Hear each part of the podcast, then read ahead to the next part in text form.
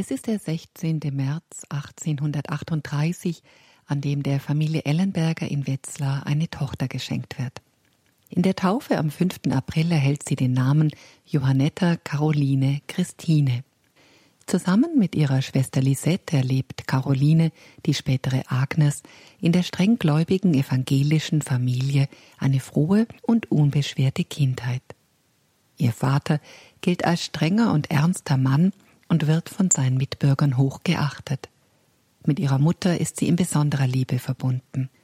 Beide Eltern legen großen Wert auf die evangelische Erziehung ihrer Töchter. Dem katholischen Glauben stehen sie ablehnend, ja feindlich gegenüber. Der Großvater von Caroline gehört der Religionsgemeinschaft der Mennoniten an, doch die Großmutter ist Katholikin da es dem Brauch der damaligen Zeit entspricht, dass in religiös gemischten Ehen die Söhne die Religion des Vaters, die Töchter die Religion der Mutter erhalten, ist eine Schwester von Carolines Vater katholisch. So lernt Caroline den katholischen Glauben bei ihrer Tante Christine kennen, und als diese erkrankt, bleibt die Nichte für längere Zeit bei ihr, um sie bei der Hausarbeit im Pfarrhaus in Koblenz zu unterstützen. Hier lernt Caroline auch das Leben der katholischen Christen kennen, was nicht ohne Einfluss auf sie bleibt, so dass sie intensiv über die Wahrheit des katholischen Glaubens nachzudenken beginnt. Eine innere Unruhe erfüllt sie und treibt sie ins Gebet. Ihr Ringen mit Gott und Stunden eines inneren Entscheidungskampfes beginnen. Es ist schwer für sie, sich von dem evangelischen Bekenntnis, in dem sie aufgewachsen ist, zu lösen – doch lässt sie sich in den katholischen Glaubenswahrheiten unterrichten und wird am 17. März 1863 in die katholische Kirche aufgenommen. Ein Jahr später folgt Caroline dem Ruf Gottes, der sie zur Nachfolge Christi im Ordenstand ruft. Als Caroline Ellenberger das Leben und Wirken der Schwestern vom Heiligen Geist in Koblenz kennenlernt, entschließt sie sich zum Eintritt in die junge Gemeinschaft, die sich sieben Jahre zuvor gegründet hat um sich der Kranken anzunehmen und Unterricht an den Mädchenschulen zu erteilen. Gemeinsam mit den Schwestern möchte sie jene Aufgabe erfüllen, sein Werkzeug im Dienste der Liebe zu sein. Bei ihrer Einkleidung am 23. Mai 1864 erhält sie den Klosternamen Agnes, denn diese jugendliche Märtyrerin aus Rom soll ihr Ideal und Vorbild auf dem eingeschlagenen neuen Lebensweg sein eine Lebensentscheidung, die ihr den endgültigen Bruch mit dem Elternhaus bringt. Später sagt sie Ich habe meine Mutter geliebt, wie nur ein Kind seine Eltern lieben kann, und sie nannte mich den Schandfleck der Familie. Ich wurde vor die Wahl gestellt, entweder dem Aberglauben zu entsagen oder nicht mehr ihr Kind zu sein. Erst auf dem Totenbett nach zwanzig schmerzhaften Jahren, als die Tochter zur Pflege der Mutter nach Wetzlar kommen darf, söhnt sie sich mit ihr aus. Doch schauen wir noch einmal zurück auf den Klostereintritt von Agnes Ellenberger.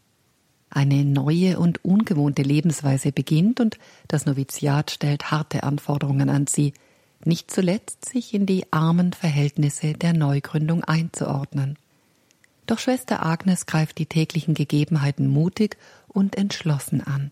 Ihr Wahlspruch Was du tust, das tue ganz, führt dazu, dass sie ein gutes Jahr nach ihrem Eintritt in die junge Gemeinschaft die ewigen Gelübde ablegt. Sie spricht ihr Ja und stellt sich dem Willen Gottes ganz zur Verfügung. Immer wieder ist Agnes Ellenberger in den folgenden Jahren im Einsatz für die Verwundeten.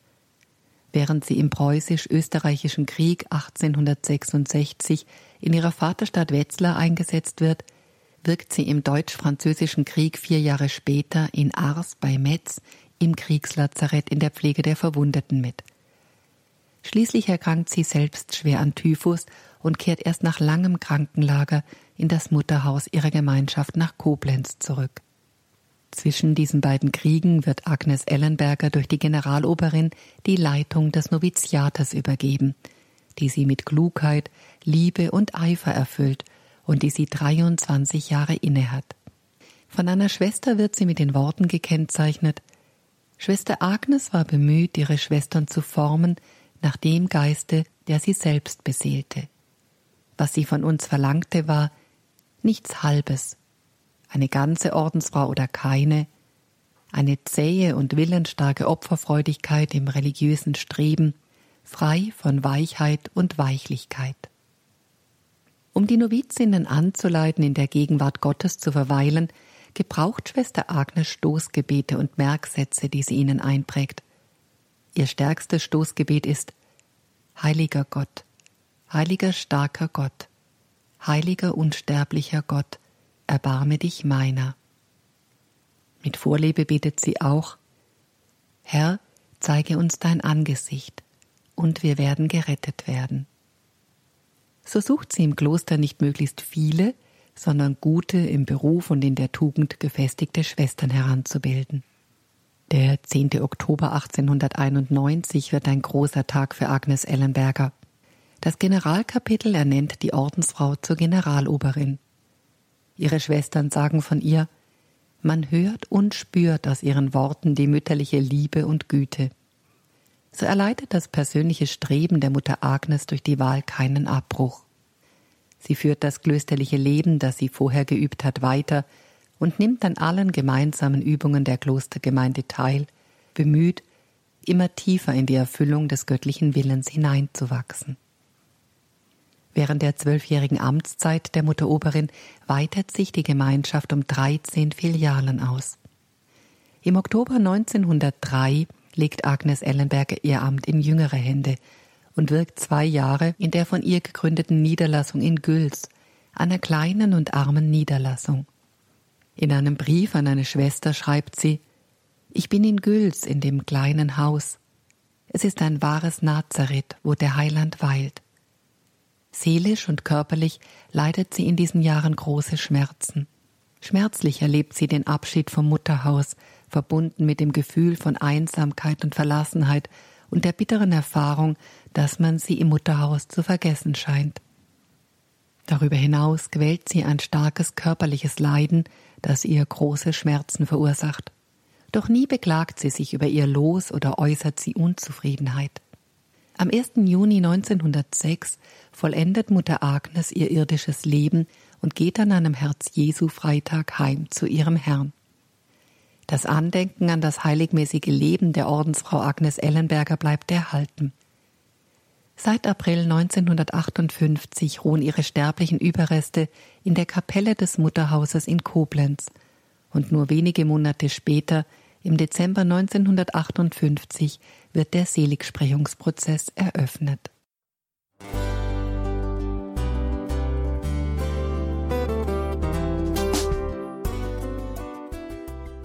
Liebe Zuhörerinnen und Zuhörer, vielen Dank, dass Sie unser CD- und Podcast-Angebot in Anspruch nehmen. Wir freuen uns, dass unsere Sendungen auf diese Weise verbreitet werden. Dieser Dienst ist für Sie kostenlos. Für uns ist er allerdings mit einem nicht unerheblichen finanziellen Aufwand verbunden. Deshalb sind wir für jede Spende dankbar. Alle Bankverbindungen unserer Spendenkontos können Sie über unsere Homepage horeb.org unter dem Menüpunkt Spenden einsehen. Dort besteht auch die Möglichkeit, online zu spenden. Natürlich nach den neuesten Sicherheitsstandards.